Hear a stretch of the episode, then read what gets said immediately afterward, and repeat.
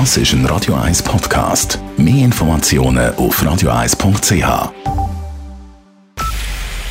Es ist Feufi. Radio 1 kompakt keine Maskentragpflicht für das Servicepersonal und einen Schulter-zu-Schulter-Abstand von zwei Metern. Wie der Besuch im Restaurant ab nächster Woche genau aussieht.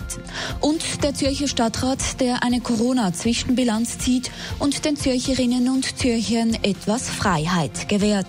Dies zwei der Themen in dieser Sendung. Am Mikrofon Sabrina Margolin.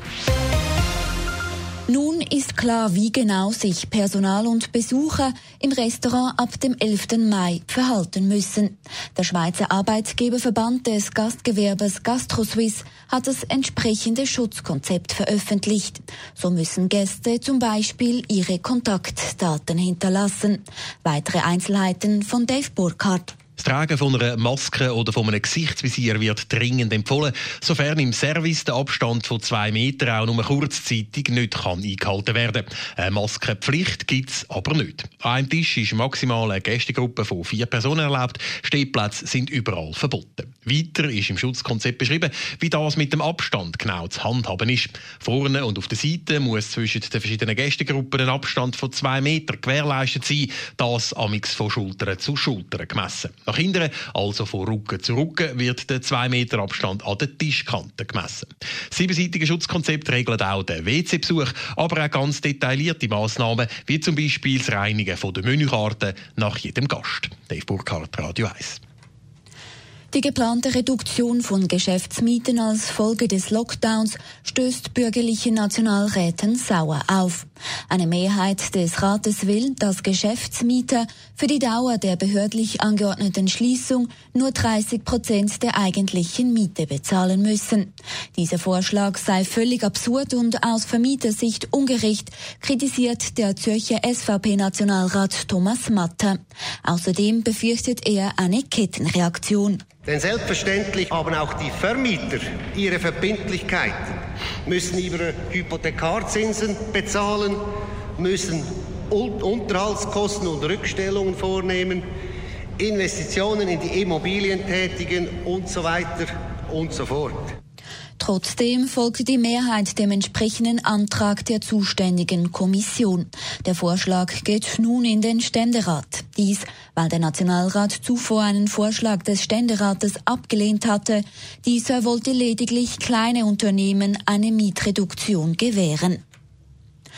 Die Zürcher Bildungsdirektorin Silvia Steiner hält an ihrem Vorgehen bei den Schulöffnungen fest. Dies wurde an der Aussprache mit der Bildungskommission des Zürcher Kantonsrats klar. In einer gemeinsamen Erklärung haben gestern SP, FDP, SVP, GLP und AL Silvia Steiner Versagen vorgeworfen und eine Korrektur beim Übergang vom Fern- zum Präsenzunterricht in der Volksschule verlangt. Insbesondere die Zürcher Lösung mit dem Halbklassenunterricht sei nicht durchdacht und kaum praktikabel. Man habe viele Fragen gestellt und Bildungsdirektorin Steiner habe sich erklärt. Bei der ersten Öffnungsphase am 11. Mai sei keine Änderung möglich, sagt Christoph Ziegler, Präsident der Bildungskommission. Die zweite Phase ist der 8. Juni. Da ist noch vieles nicht klar, vieles nicht entschieden und im Hinblick auf die zweite Phase hat die Kommission sicher können jetzt sich Gehör verschaffen, wie sie sich das etwa vorstellt, die Öffnung. Das Gespräch sei konstruktiv gewesen. Gespräche zum weiteren Vorgehen dürften folgen, so Ziegler. Der Zürcher Breitensport kommt bislang finanziell relativ gut durch die Corona-Krise. Vor knapp zwei Monaten hat der Regierungsrat zwei Millionen bereitgestellt für Sportverbände, Vereine und Organisationen, die wegen der Pandemie in finanzielle Schieflage geraten. Bislang sind 76 Gesuche aus 17 Sportarten eingegangen. Bei 2400 Vereinen im ganzen Kanton sei dies wenig, sagt der Leiter des kantonalen Sport Amtes Stefan Schötzau. Den bislang größten Betrag erhielt mit 100.000 Franken der Handballclub Pfadi Winterthur. Spielersaläre würden mit den Beiträgen aber nicht bezahlt, so Schützau. Die Vereine, die Angestellte haben, die müssen auch Kurzarbeit klären. Wie ist das möglich, ist nicht möglich. Es sind primär wirklich auch Einnahmenausfälle, die wegbrechen, weil Meisterschaftsbetrieb abgebrochen wird, wo einfach wesentliche Einnahmequellen in einem Verein plötzlich fehlen. Noch sind die zwei Millionen noch nicht aufgebraucht. Gesuche können Sportvereine noch bis Ende Juni einreichen. Und so geht es weiter im Informationsmagazin Kompakt am Abend. Ab nächster Woche können Kulturliebhaberinnen und Liebhaber wieder Museen besuchen. Wie sich diese auf die Wiedereröffnung vorbereiten und warum gewisse Institutionen von den guten Nachrichten des Bundes fast schon überrumpelt wurden. Sie hören es später in dieser Sendung. Zuerst aber zu weiteren Entscheiden in der Stadt Zürich. Der Zürcher Stadtrat hat heute erstmals an einer Online-Medienkonferenz eine Zwischenbilanz zum Corona-Lockdown in der Stadt gezogen und seinerseits Lockerungen bekannt gegeben. So werden ab nächster Woche einzelne gesperrte Parks wieder aufgemacht. Alice Kral mit den Einzelheiten. Dass Videokonferenzen so ihre Tücken haben, das wissen schon viele. Der Stadtrat möchte seine Sitzungen nicht zuletzt darum ab nächster Woche wieder face-to-face -face durchführen. Für die Medien hat er heute aber trotzdem als Premiere eine Online-Medienkonferenz organisiert mit Hindernis. Geschätzte Medienvertreterinnen und Medienvertreter, Zahlen... Du musst höher als Mikrofon, Andreas. Versteht man mich zu wenig? Ich weiß nicht, hört man mich gut? Dann schreie ich nicht so.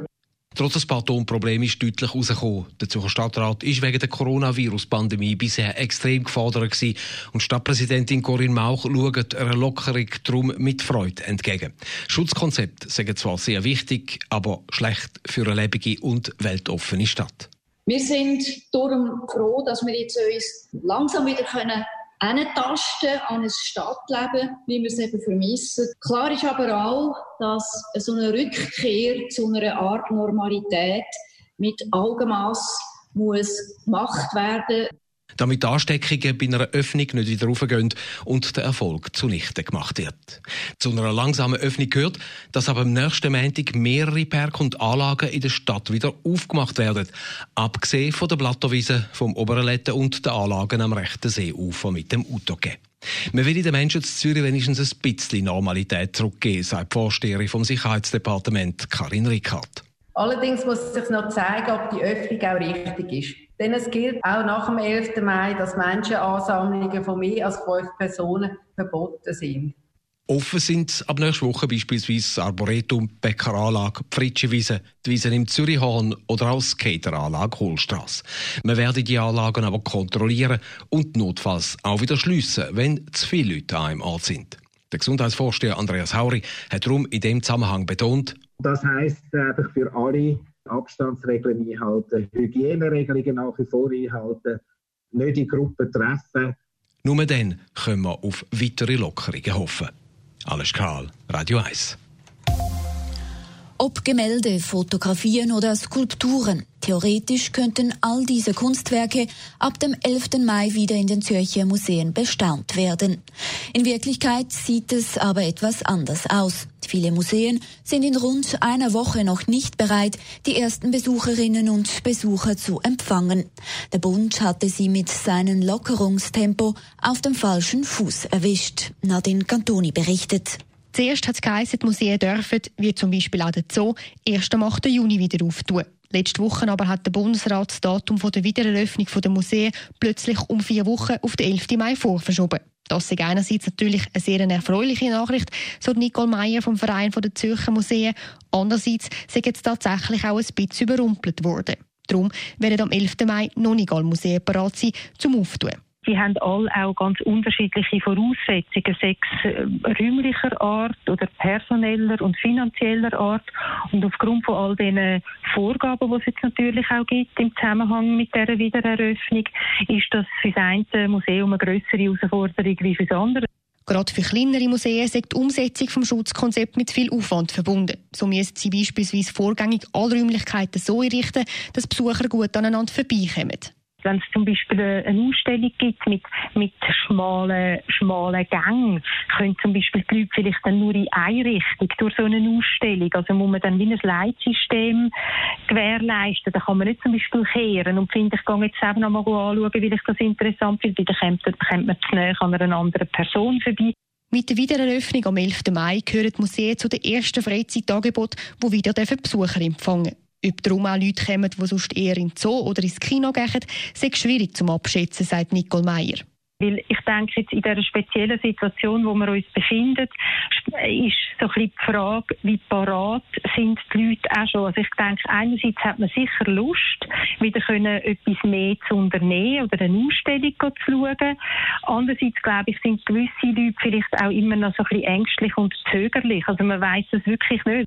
Falls man am 11. Mai aber gleich in ein Museum will und nicht vor verschlossenen Türen stehen möchte, kann man auf der Homepage vom Verein Zürcher Museen nachschauen, welches Museum ab wann wieder auftut.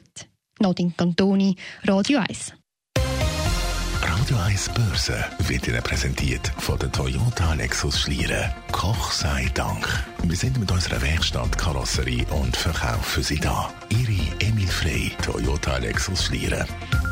An der Börse in Zürich steht der Swiss Market Index aktuell bei 9.497 Punkten, ein Plus von 1,1 Prozent.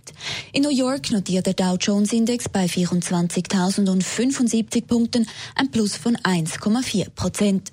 Zu den Devisen, ein US-Dollar wird gehandelt zu 97 Rappen 18, ein Euro kostet einen Franken 0,539. Radio 1 Wetter wird Ihnen präsentiert von der Bauarena zu Volkenswil. Professionelle und kompetente Fachberatung unter einem Dach. Bauarena. Sie bauen, wir beraten. Der Blick aufs Wetter mit dem Stefan Scherrer von Meteo News. Heute Abend und der Nacht da haben wir viele Wolken. Gelegentlich ziehen ein paar Regengüsse durch das neben trockenen Phasen lokal. Da ist sogar mal ein Blitz oder auch ein Donner möglich. Die Temperaturen die gehen bis morgen zurück auf etwa 8 Grad und der Mittwoch der startet dann noch mit vielen Wolken, vor allem Richtung Alpen. Da gibt es auch noch letzte Regengüsse. Tagsüber folgt aber die Wetterbesserung vom Unterland her. Gibt es einen Übergang zu zeitenweise bis recht sonnigem Wetter und die Temperaturen die ziehen an. Am Nachmittag Tag gibt es 17 bis 18 Grad, das bei einer leichten Beise. Am Donnerstag und Freitag haben wir ein Hochdruckwetter. Es ist meistens sonnig und frühsommerlich warm mit 21 bis 23 Grad. Radio 1 Verkehr wird Ihnen präsentiert von der Mehrbahn.